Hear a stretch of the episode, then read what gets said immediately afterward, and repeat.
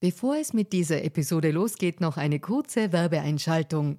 Wusstest du, dass Frauen in Österreich im Jahr 2024 immer noch 53 Tage gratis arbeiten? Wie finanziell unabhängig fühlen sich Frauen in Europa? Die Mastercard Finanzstudie 2024 hatte sich zur Aufgabe gemacht, aktuelle Themen wie den Gender Pay Gap und die finanzielle Selbstbestimmung von Frauen näher zu untersuchen.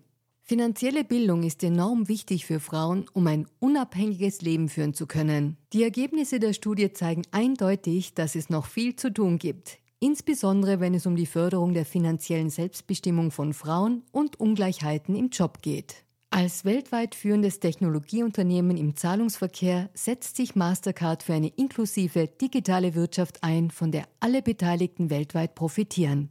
Mastercard engagiert sich stark dafür, eine bessere Welt für Frauen in der Arbeit und in der Gesellschaft zu schaffen. Das beginnt bei dem Ende des Gender Pay Gaps im Mastercard-Universum und endet bei aktiven Förderungen für Kleinunternehmerinnen, Startups sowie jungen Mädchen in MINT-Karrieren. Weitere Informationen findet ihr unter www.mastercard.at-de-at. Und jetzt geht's weiter mit Fair and Female.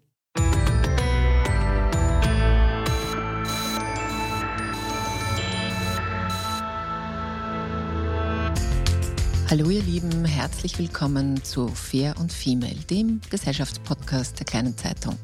Mein Name ist Barbara Haas, ich bin Journalistin und hoste diesen Podcast und heute geht es bei uns um ein Thema, das vor allem auch seit der Pandemie in gefühlt tausend lustigen Internet-Memes und Sprüchen auftaucht. Beispiel zu Vino sage ich Nino. Trinkende Frauen, die den ganzen Alltag halt nur noch dann packen, wenn sie ein Glas oder auch eine Flasche Roséwein, Prosecco oder ein paar Gin Tonics intus haben. Also es geht um ein Phänomen, das wir alle kennen, aber nicht so gerne benennen, dass nämlich junge, gut ausgebildete und erfolgreiche Frauen auch immer öfter trinkende Frauen sind. Und eine, die das genau kennt und auch aus eigener Erfahrung kennt, darf ich heute hier begrüßen. Herzlich willkommen, Eva Bieringer. Hallo, danke für die Einladung. Liebe Eva, du bist ja selbst auch Journalistin im Gastronomie, im Restaurantbereich, also in dieser Kulinarik-Ecke. Du arbeitest unter anderem für die deutsche Wochenzeitung Die Zeit und hast selbst erlebt, wie das Trinken zu einem sehr guten und vor allem sehr verlässlichen Freund wird. Ich habe das bei dir da nachgelesen. Wir werden gleich dann auch über dein Buch sprechen. Also ein bisschen in der Abwandlung eines alten Harald Junke-Zitats. Viele Termine und immer leicht einen Sitzen. Und vielleicht magst du mal kurz erzählen, was denn das für ein Leben war, muss man ja jetzt mittlerweile sagen. Welche Situationen hast du denn erlebt, wo das Trinken und dein erfolgreiches Leben so gut zusammengepasst haben? Also angefangen habe ich, wie wahrscheinlich viele, einfach so im Jugendalter auf dem Dorf. Ich komme vom Land, also wirklich so Dorfdorf und da war Trinken eh immer Teil von allem. Und damals haben viele viel getrunken und trotzdem haben die heute nicht alle ein Problem. So, also scheinbar war da schon auch irgendwas in mir angelegt. Und dann bin ich nach Berlin zum Studieren und erstmal so dieses klassische Studentinnenleben, wo ja eh auch immer Alkohol dabei ist, sei es jetzt in der Kickerkneipe oder nach dem Seminar oder ja, wie man das halt so macht auf irgendwelchen WG-Partys. Und dann wurde ich Journalistin und habe angefangen, über Theater zu schreiben und über Kunst. Eine Situation, die zum Beispiel sehr, ja, sehr bezeichnend ist, es gibt die Seite nachtkritik.de, auf der Theaterkritiken immer direkt am nächsten Morgen veröffentlicht werden. Das heißt, die Autorinnen müssen nachts schreiben. Und ich bin absolut kein Nachtmensch, also vor allem nicht arbeiten. Das heißt, für mich war das der Horror, so nach der Premiere mich da an den Schreibtisch zu setzen und meine Kritik zu schreiben.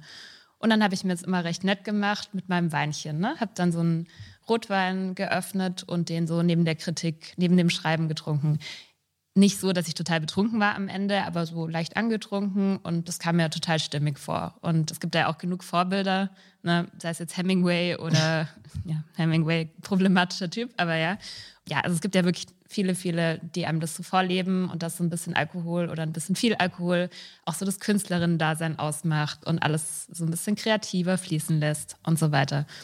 Bezeichnenderweise gab es dann auch von Nachtkritik jedes Jahr eine Weinedition zu Weihnachten geschickt, ne, mit sechs Flaschen, die da mit irgendeinem Wein gut zusammengearbeitet haben. Also es war jetzt auch nichts, was einem hätte peinlich sein müssen. Und dann ist es bei mir immer mehr in Richtung Gastronomie gegangen. Also, dass ich über, ja, über Food-Themen geschrieben habe, über Restaurants, über Köchen, über Reisen mit Foodbezug. Und da war das Trinken dann natürlich voll angekommen in meinem Job. Auch wenn man sich nicht auf Wein spezialisiert als Gastrojournalistin oder auf Drinks, ist einfach immer Alkohol da. Ne? Also jedes Pressedinner fließt der Alkohol in Strömen. So. Und es ist völlig normal, dass man viel trinkt und auch mal zu viel trinkt und aber natürlich immer diese schmale, diesen schmalen Grad nicht überschreiten darf, wo man dann, also besoffen sein geht natürlich wieder nicht. Also es ist einfach immer sehr, sehr, sehr anstrengend. Zumindest für mich war es das. Ich bin dann aber noch einen Schritt weiter gegangen und habe auch über Alkoholthemen geschrieben. Also ich habe mich dann so für Naturwein angefangen zu interessieren und das auch so sehr als was Junges irgendwie empfunden, was Progressives. Ja, toll, das ist jetzt so das Gegenteil vom alten weißen Weintrinker. So, und weil es eben auch oft spannende Leute sind, die das machen, junge Leute, auch viele Frauen, dachte ich so, ah toll, das ist jetzt noch mein Thema, das ich besetzen kann. Und war dann auf vielen Weinmessen, auf Weinreisen und habe einfach immer wahnsinnig viel getrunken. Und das aber auch, also einerseits total in Frage gestellt und mich auch dafür gehasst. Also es war auch wirklich immer, immer so ein Selbsthassding, ne, weil ich wusste, dass es zu viel ist und dass ich auch immer mal wieder eben diesen schmalen Grad, von dem ich gesprochen habe, überschreite. Und trotzdem habe ich es gemacht und dann auch wieder gefeiert im nächsten Moment. Also totale Ambivalenz. Mhm. Und dann noch eine Sache vielleicht, dann hatte ich bei Zeit Online auch eine Cocktail-Kolumne, wo ich dann so einmal im Monat einen Drink vorgestellt habe, irgendein Klassiker und wurde dann natürlich auch wieder von Bars irgendwie angesprochen und von Bartenderinnen und so weiter. Also es hat sich dann so potenziert von ganz allein. Ja, jetzt könnte man ja sagen, okay, du hast halt einen Job, der sich um das Thema dreht und deswegen kommt man da irgendwie leichter rein, auch in dieses, es ist Teil meines Lebens, weil es ist Teil meines Berufs. Aber das Thema haben eben ganz viele Frauen in unterschiedlichsten Jobs und es ist jetzt nicht sozusagen nur fokussiert auf, ich beschäftige mich halt mit Naturwein und deswegen trinke ich auch viel Naturwein.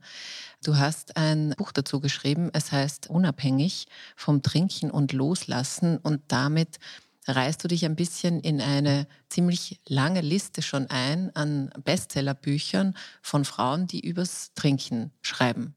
Ich nenne da jetzt nur zwei von, also eins von Holly Whittaker aus New York, New York Times Bestseller, glaube ich, Quit Like a Woman und ein deutsches noch von Nathalie Stüber, die jetzt auch mit Ohne Alkohol gerade einen Bestseller geschrieben hat.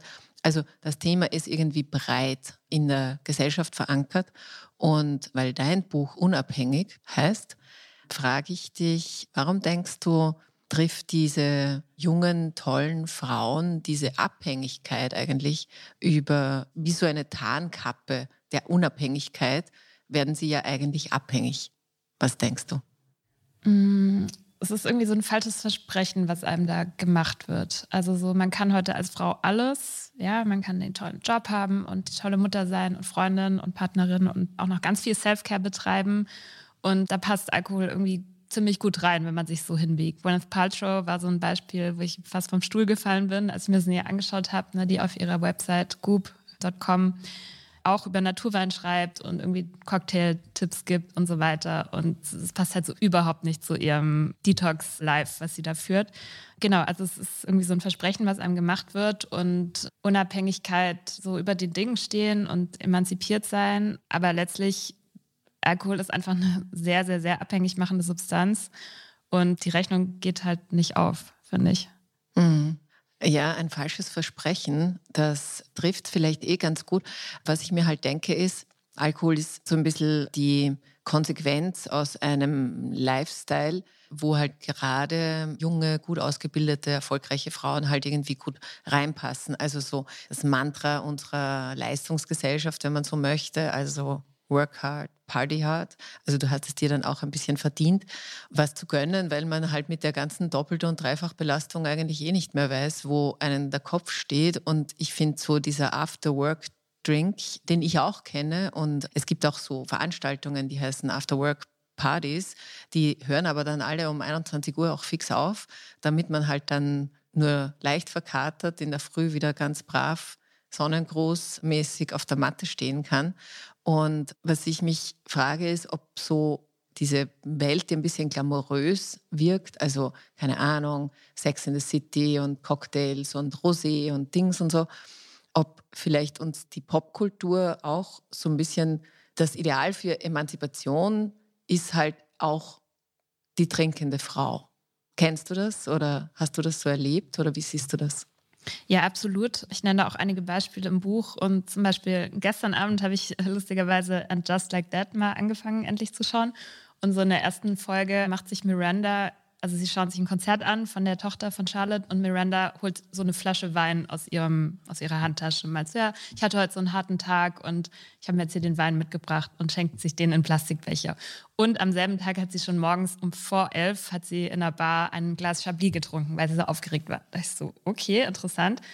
Vielleicht auch noch interessant zu wissen, dass Charlotte wiederum hatte ein Alkoholproblem. Also sie war Alkoholikerin. Schauspielerin. Genau, die. Schauspielerin mhm. Kristen Davis heißt sie, glaube ich das jetzt mal so zu Sex in the City. Und da zum Beispiel, ne, es wurde immer so dieses Martini-Ideal irgendwie transportiert. Ne? Die Frauen, die hart arbeiten und sich dann eben ihre, wobei eher Cosmopolitan was, ne? egal, sich das gönnen und es so völlig, völlig im Leben dabei ist. Oder auch schon zum Brunch. Ne? Dann gehen sie ja in irgendwelche fancy Cafés oder Restaurants und es gibt halt Alkohol ja, das ist jetzt nur ein Beispiel für viele, viele popkulturelle Beispiele, wo einfach so die Frau das Trinken macht alles so ein bisschen glamouröser und bringt die Dinge zum Glänzen so. Aber es ist eben immer dieses sehr, sehr ambivalente und ja nicht zu viel, weil so eine schlimm trinkende Frau ist so das Letzte, ja. Also noch schlimmer Mütter, so trinkende Mütter. Ich glaube, so weiter kann man gesellschaftlich nicht fallen sozusagen.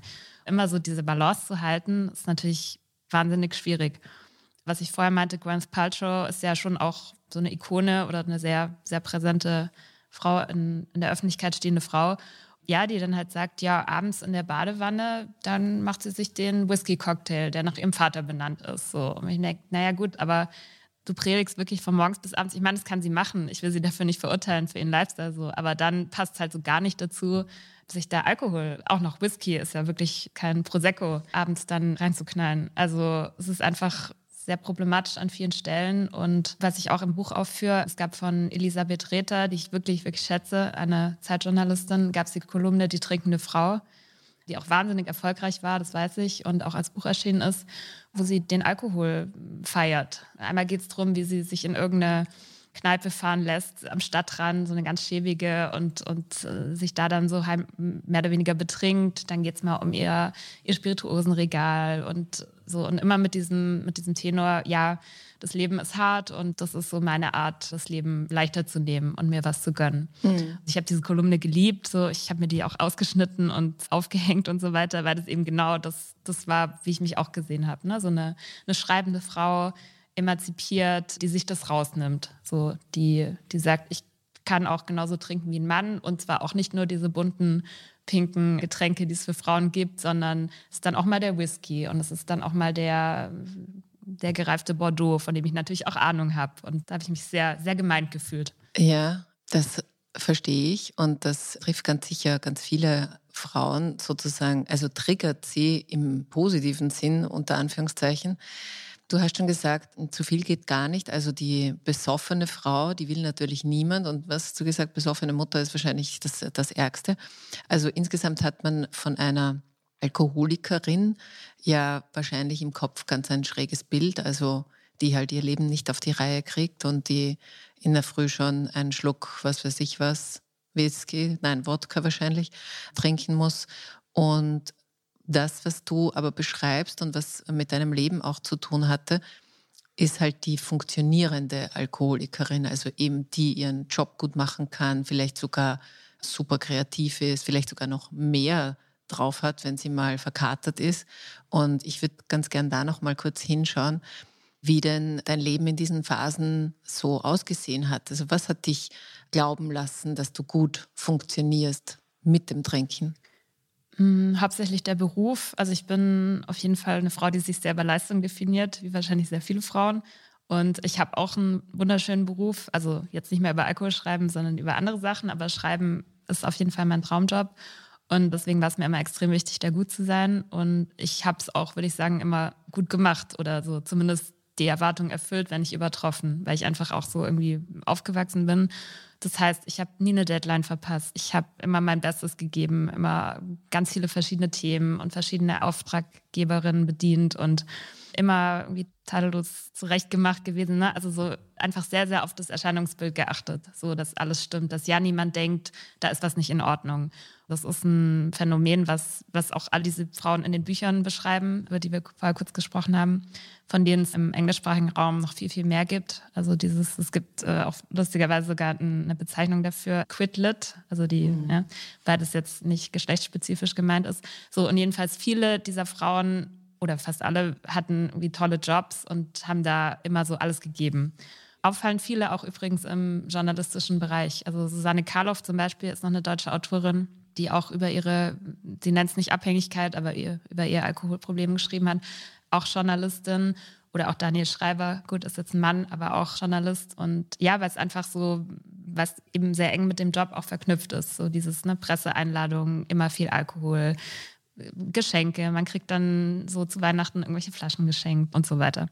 So irgendwie besoffen irgendwo auftauchen, das, das geht natürlich nicht. Ne? So, das, gleichzeitig bei diesen Events kommt es halt dann irgendwie zwangsläufig dazu, wenn man so viel trinkt. Also ich war da sicher auch nicht immer, also bestimmt hat man das auch mal gemerkt. So, es gab zum Beispiel eine Situation, die ich auch im Buch beschreibe. Da war ich auf einer Weinreise quasi mit einem Freund und dann abends zum Essen eingeladen. Und ich habe mich da einfach so betrunken, dass ich irgendwie vorm Dessert aufgestanden bin und so in meinen Ferien, meine Ferienwohnung gewankt bin und dann so Tür offen, Licht an und da einfach dann eingeschlafen bin. Und dann hat mich der Freund nachher gefunden und das haben natürlich alle mitgekriegt, weil es war ein kleines Restaurant und mir war das natürlich so peinlich, weil oft ist ja so am Ende des Essens kommt dann der Koch oder die Köchin und plaudert dann noch und das war für mich immer das Schlimmste, ja, so nach dem Essen, so, da bin ich doch nicht mehr fähig, mich zu unterhalten, so. In dem Fall jetzt gar nicht mehr und dann am nächsten Morgen hat, hat man dann das Interview nachgeholt und ich war so verkatert und ich habe mich so geschämt. So. Und ich bin dann auch gar nicht erst zum Frühstück gekommen. Dann kam jemand und meinte so, bitte kommen Sie doch, wir haben Ihnen jetzt ein Frühstück vorbereitet. Und dann habe ich auch mit dem Koch, also ich will jetzt nicht den Namen nennen, aber der hat es dann irgendwie auch ganz, ganz humorvoll alles genommen und meinte so, naja, er hat das gesagt, trinken bis zum Verlust der Muttersprache. So, das ist was, was bei ihm ganz gut geht. Und ich denke so, ja, das äh, habe ich dann in dem Fall abgehakt auf meiner Liste. So, also von den, von solchen Erlebnissen gab es auch welche. Ne? Und im beruflichen, im engen beruflichen Rahmen, also wirklich so Textabgabe, die Art des Textes, würde ich sagen, habe ich immer, immer funktioniert. Und genau das ist dieser, ja, dieser krasse Widerspruch oder dieses ne, Frauen. Und ich glaube eben, dass es in, schon auch ein frauenspezifisches Problem ist. Männer haben natürlich auch Ambitionen und Ehrgeiz, das will ich gar nicht, gar nicht absprechen, aber dieses überperfekt sein wollen und alles eben 200 Prozent statt 100 Prozent erledigen. Das ist schon was sehr, sehr Weibliches. Mhm. Aber steht das nicht im Widerspruch zu diesem Kontrollverlust, den man durch Alkohol ja auch erfährt? Das kennt ja jeder und jede. Also man wird ja nicht perfekter, wenn man jetzt alkoholisiert ist. Absolut, guter Einwand. Ich kann jetzt nicht für alle sprechen, aber ich weiß, dass es bei mir so war, dass ich irgendeine Art von Ventil gebraucht habe. Ich meine, das Ne? So, wenn man immer nur perfekt ist und immer nur alles optimiert, das geht nicht. Ne? Also irgendein Ventil muss es finden. Und das kann bei der einen eine Essstörung sein, die ich auch hatte. Es kann bei der anderen eine andere Art von, von Drogen sein oder von Medikamentenabhängigkeit, wie auch immer. Oder halt Alkohol. Und Alkohol ist einfach, ist natürlich ein super Ventil, vermeintlich, weil es ist so absolut gesellschaftsfähig. Ja, wenn man es eben Sicht, also vermeintlich im Griff hat nach außen hin, dann ist es ja sogar gewünscht, so die Frauenrunde, die mittags Prosecco trinkt, das ist erstmal nichts Komisches. Ne? So, die, die gönnen sich was, die haben vielleicht ihren Mädelslunch, wie auch immer. Also das ist ja was total in, okay ist, mhm. gegen welchen jetzt eine Line Cooks auf den Tisch legen würde. aber es ist, ich finde es auch ganz interessant, manchmal diese Gedankenspiele durchzugehen. Ne? Wenn man Alkohol mit irgendwas anderem ersetzt, mit einer schlimmen, in Anführungszeichen, Droge, wie absurd es wäre. Ne? So, ich habe mal gelesen, ja, man soll sich mal vorstellen, man wäre irgendwo eingeladen und dann wird man so rumgeführt und dann heißt so, ja, hier darf ich Ihnen jetzt meine Kokssammlung zeigen, ne? Oder meine, so statt der Weinsammlung. Ja. Also es ist, es ist wirklich ganz schnell, ganz absurd. Und da sieht man, welche Stellung Alkohol in der Gesellschaft hat. Ja, einfach so total in allen Situationen da und sogar erwünscht. Und auch wenn man sich körperlich anschaut, was Alkohol macht, dann ergibt es schon Sinn, dass man das äh, so als Ventil benutzt, ne? weil es Anspannung löst, weil es Ängste erstmal löst, wobei sie dann umso schlimmer zurückkommen. Und so dieses klassische After-Work-Drink, das macht physiologisch total Sinn, ne? weil wirklich so die Spannung von einem abfällt und ja. Aber wenn du so gut funktioniert hast, eigentlich, und diese Aussetzer sozusagen, das waren ja wahrscheinlich überschaubare und nicht in deinem täglichen Leben, warum hast du denn, warum hast du denn damit aufgehört? Ich habe diese Ambivalenz nicht mehr ausgehalten. Ne? Also dieses, ich habe ja, ich wusste, dass ich ein Problem habe. Also ich wusste schon mit Anfang 20, dass ich ein Problem habe und dass ich irgendwann diese, diese Abfahrt verpasst habe, sozusagen, wo es hätte in geregelten Bahnen noch verlaufen können. Also, und ich wusste schon, schon damals, irgendwann werde ich aufhören müssen, weil ich, ja, es wird immer mehr werden. Und gleichzeitig war das das Schlimmste. Ne? Die, die, ich konnte mir das absolut nicht vorstellen. So ein Leben ohne Alkohol. Pff, was soll ich in Italien, wenn ich kein Negroni trinken kann? Oder was soll ich in Österreich, wenn ich keinen Wein trinken kann? Und ich habe dann auch verschiedene Therapien gemacht. Und das hat wirklich quasi zehn Jahre gebraucht, bis ich an dem Punkt war. Was auf jeden Fall auch ein Punkt ist, immer in den Phasen, in denen ich nichts getrunken habe. Also ich habe eigentlich immer so einen Monat pro Jahr Pause gemacht.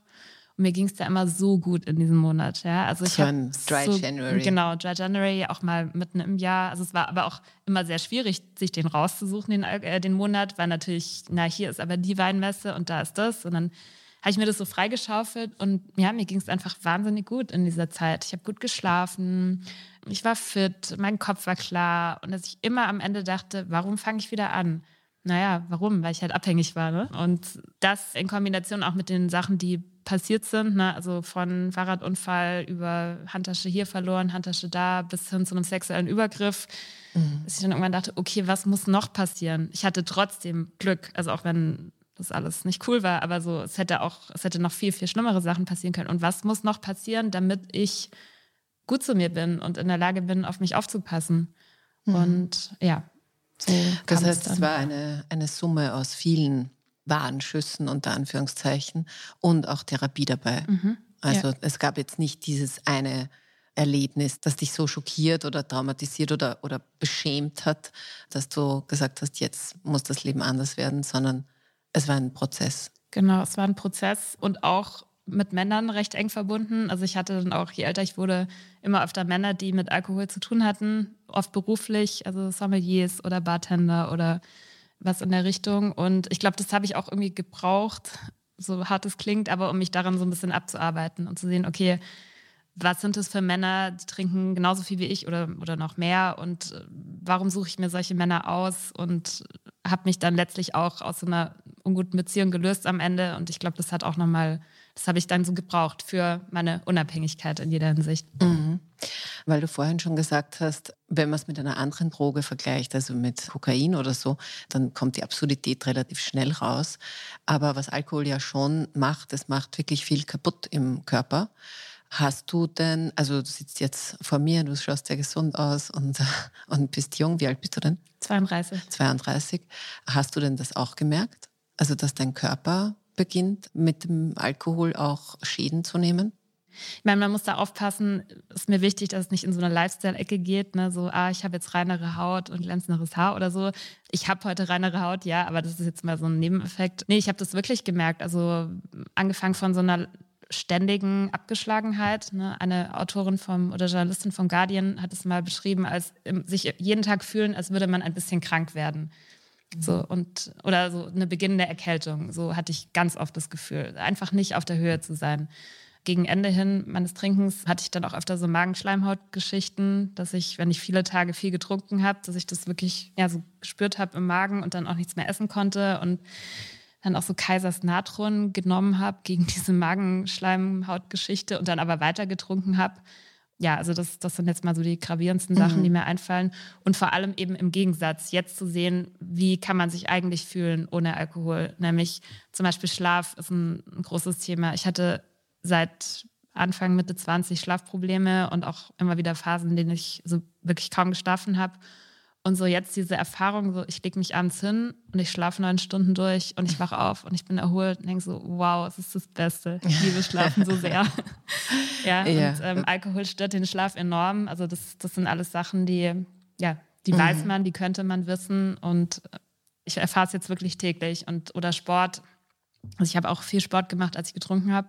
Passt ja auch wieder ganz gut zu diesem Ding, ne? So, ja, das dann irgendwie kompensieren zu wollen. Also denken, naja, ich muss ja trotzdem ganz viel Sport machen. Und das ist jetzt was ganz anderes. Ne? Also ich bin, ja, ich bin fitter, ich habe viel mehr, viel mehr Glücksgefühle hinterher. Also es ist wirklich, der Körper dankt es einem jeden Tag. Mhm. Schön zu hören. Ich möchte noch ganz kurz mal eine Zahl sagen, damit man auch weiß, was Alkohol für Dimensionen bei uns in der Gesellschaft hat. Österreich trinkt extrem gerne Alkohol und zwar jetzt nicht nur die Frauen, sondern alle Menschen. Und es gibt eine aktuelle Zahl aus, äh, von der OECD, die Trinkgewohnheiten quasi nach, also während und nach der Pandemie, jetzt sagen wir halt mal nach der Pandemie, erhoben hat, wie sich das verändert hat. Und ja, nona, wir trinken mehr denn je. 43 Prozent der Befragten haben angegeben, häufiger zu trinken als vor der Krise. Und Österreich liegt ja beim Alkohol sowieso schon im Spitzenfeld. Und bei uns heißt das übersetzt pro Woche und Person rund zweieinhalb Liter Wein oder 4,6 Liter Bier. Und ja, kann man mal kurz sacken lassen. Und zu den Frauen noch ganz kurz. Das österreichische Anton Brocksch Institut hat auch gerade eben seit der Pandemie einen massiven Zuwachs, gerade was Alkohol und Frauen betrifft, wobei mir der Leiter in einem anderen Gespräch erzählt hat, dass die Schamgrenze anscheinend wirklich sinkt. Also viele Frauen, viel mehr als noch vor zehn Jahren, kommen hin und sagen, ich glaube, ich habe da ein Thema und wie kann ich mir helfen, wie könnt ihr mir helfen? Also das ist auch sozusagen die erste gute Nachricht vielleicht bei diesem Phänomen, dass sich Frauen nicht mehr so verstecken und frühzeitig Hilfe suchen. Würdest du das in deiner Erfahrung auch so definieren, dass es sagt, okay, es wird transparenter gemacht, dieses Thema, oder bleibt es dann dabei, dass halt Bestseller, Bücher geschrieben und gelesen werden und am Ende ändert sich das Verhalten vielleicht gar nicht so sehr? Ich glaube generell, dass, oder ich weiß, dass Frauen sich eher Hilfe suchen, generell bei psychischen Problemen, weil da einfach immer noch, ich meine, es wird besser, aber ne, Stichwort toxische Männlichkeit, Männer eher in dem Glauben aufwachsen, keine Gefühle zeigen zu dürfen und sowas nicht nach außen zu tragen, so innere Probleme. Gerade auch in Bezug auf Alkohol, ja, also das ist einfach eine Tatsache, dass Frauen früher sich eher Hilfe suchen, weil sie einfach sensibler sind für, ja, für, für alles psychische, emotionale, sag ich mal. Ja, ich weiß natürlich nicht, wie sie es entwickeln wird, aber ich glaube schon, dass solche Bücher, meins, aber auch die der anderen natürlich, und deswegen habe ich es auch geschrieben, weil ich selber wahnsinnig gern diese Geschichten gelesen habe, von Frauen vor allem, dachte, hm, okay, denen geht es auch so, weil das ist ja oft das Problem der, oder nicht oft, es ist das Problem der Sucht, dass man sich so alleingelassen fühlt. Ne? Es ist eine Scham, super schambehaftete Sache, weil gerade bei Alkohol noch viel mehr als jetzt bei anderen Abhängigkeiten, weil es ja so omnipräsent ist. So, naja, andere können doch auch trinken. Ne? Ich dachte immer bei diesen, bei diesen Pressedonnern zum Beispiel, ja, wieso geht es dann bei den anderen? Ne? Die können, wieso können die dann aufhören? Und ich trinke zu Hause eventuell sogar noch weiter. Also, und, aber das ist ja die Illusion. Sehr viele können es einfach, können es nicht in Anführungszeichen. Also einfach so ein, so ein Bewusstsein schaffen dafür. Und das können solche Bücher glaube ich. Und deswegen, ja, je, je, präsenter das Thema wird medial, desto eher holen sich Frauen wie Männer Hilfe, denke mhm. ich. Deswegen kann man eigentlich nicht genug drüber sprechen. Ja.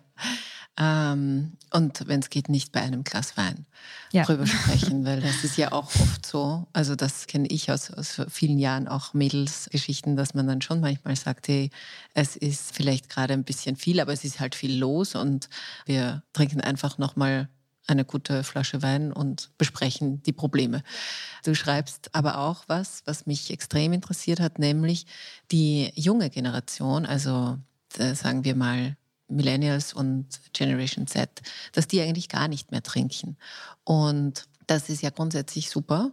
Oder dass sie nicht gar nicht mehr, aber halt viel weniger als die Generation, die eben mit Sex and the City sozialisiert wurde.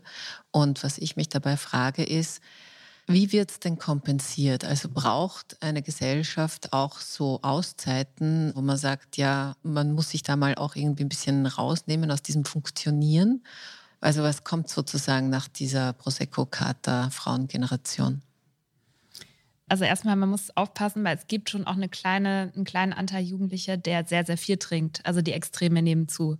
Aber ich glaube auch, dass man generell sagen kann, es wird immer weniger getrunken werden, wie auch immer weniger geraucht wird absolut auch berechtigt zu fragen, was passiert dann, weil es kann nicht immer alles auf Effizienz gebürstet sein. Ne? Also eine, eine Gesellschaft, wie auch die einzelnen Menschen brauchen, brauchen irgendwas als Ausgleich, also um mal auszubrechen aus dem, aus dem Hamsterrad sozusagen.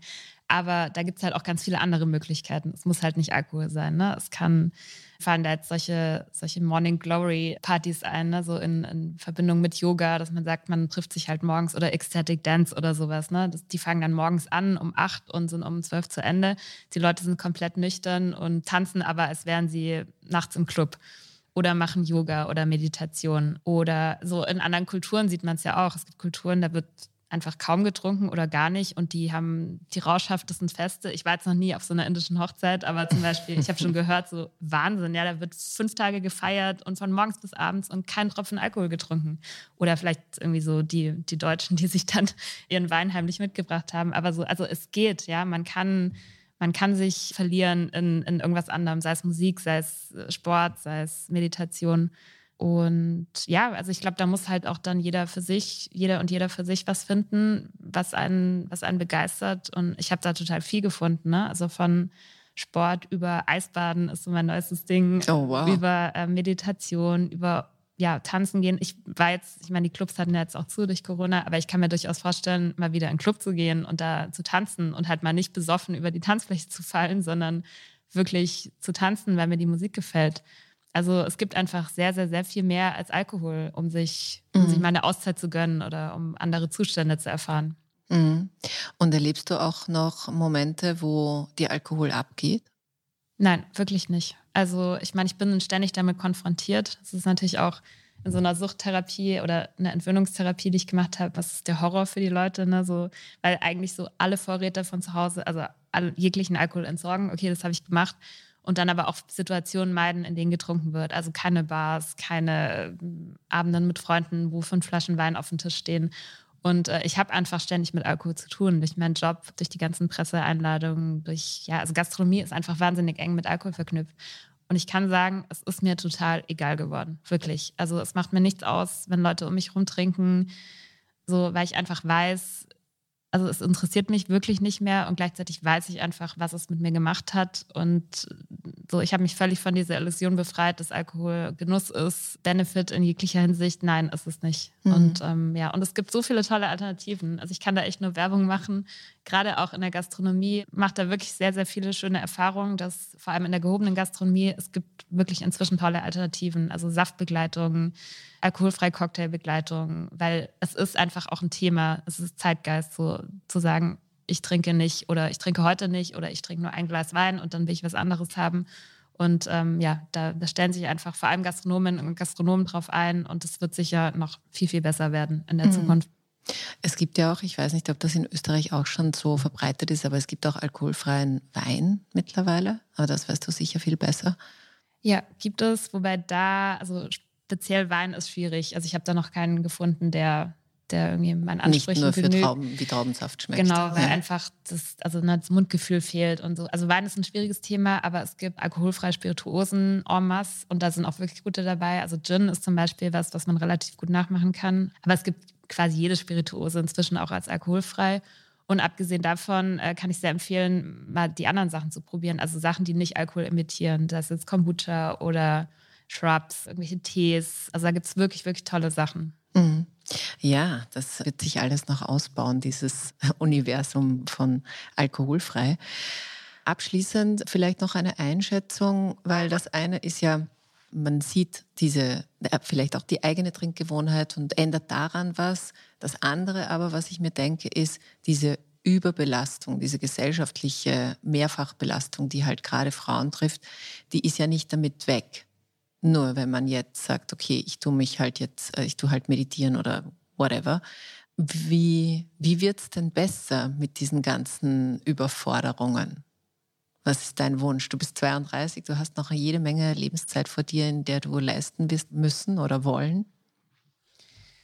Ja, ich hoffe, dass sich an ganz vielen Stellen viel ändert. Also einmal politisch, sowas wie, ich weiß jetzt ehrlich gesagt nicht, wie es in Österreich ist, aber in Deutschland ist Ehegattensplitting, was immer noch da ist. Also solche klein, vermeintlichen Kleinigkeiten, ne, dass man einfach für mehr Geschlechtergerechtigkeit sorgt, den Gender Pay Gap endlich mal schließt oder versucht zu schließen, bessere Kinderbetreuung und so weiter und so fort. Also einfach von der Politik sehr viel dann aber auch in jeder einzelnen Paarbeziehung, dass die Care-Arbeit besser verteilt wird, weil da einfach Frauen viel, viel mehr leisten als Männer Und ja, dass, dass sich dass sich die Gesellschaft immer mehr der Egalität annähert. Also mhm. nicht im Sinn von, jetzt sind mal die Frauen dran und äh, die Männer sollen leiden die nächsten 2000 Jahre, sondern nee, einfach so ausgeglichen wie möglich. Und zum Beispiel eine sehr interessante Statistik, die nur eine Fußnote leider bekommen hat bei mir, aber sehr spannend ist, Länder, in denen der Gender Pay Gap kleiner ist, haben auch eine geringere Zahl von problematisch trinkenden Frauen. Ne, also quasi ausgeglichener das ist, desto weniger Grund haben die Frauen, sich zu betrinken. Und das ergibt total Sinn in meiner, in der Logik des Buchs oder ja, in meiner These. Das heißt, ja, es würde allen besser gehen in einer Gesellschaft, die, die gerecht ist und ausgeglichen. Und wenn es den Leuten besser geht, haben sie auch weniger Grund, sich zu besaufen. Ja, gutes Schlusswort. Dein Buch Unabhängig vom Trinken und Loslassen ist im Verlag HarperCollins erschienen und sei an dieser Stelle erwähne ich nochmal, da stehen auch extrem viele Zahlen drinnen. Also man kann sich da auch viel gute statistische Unterfutter besorgen. Aber es ist zumindest in meiner Lesart schon sehr getragen von der sehr authentischen Geschichte von Eva Piringer und empfehle ich jetzt an der Stelle nochmal. Und bei euch, liebe Hörerinnen und Hörer, sage ich lieben Dank fürs Zuhören. Wenn euch dieser Podcast gefallen hat, dann lasst uns eine gute Bewertung da und liked und shared ihn. Und wenn ihr zu diesem Thema jetzt euch an welcher Stelle auch immer getriggert gefühlt habt und ihr wollt noch ein bisschen Feedback loswerden, dann schreibt mir doch einfach eine Mail unter barbara.has.kleinezeitung.at. Und wenn ihr wissen wollt, was sonst noch so los ist auf der Welt oder bei euch in der Region, dann schaut doch in die Kleine Zeitung, gedruckt oder digital unter www.kleinezeitung.at. Und wenn ihr Lust habt, dann hören wir uns wieder nächste Woche. Bis dahin wünsche ich euch eine gute Zeit. Vielleicht ohne Glas Wein mal probieren und alles Liebe. Baba.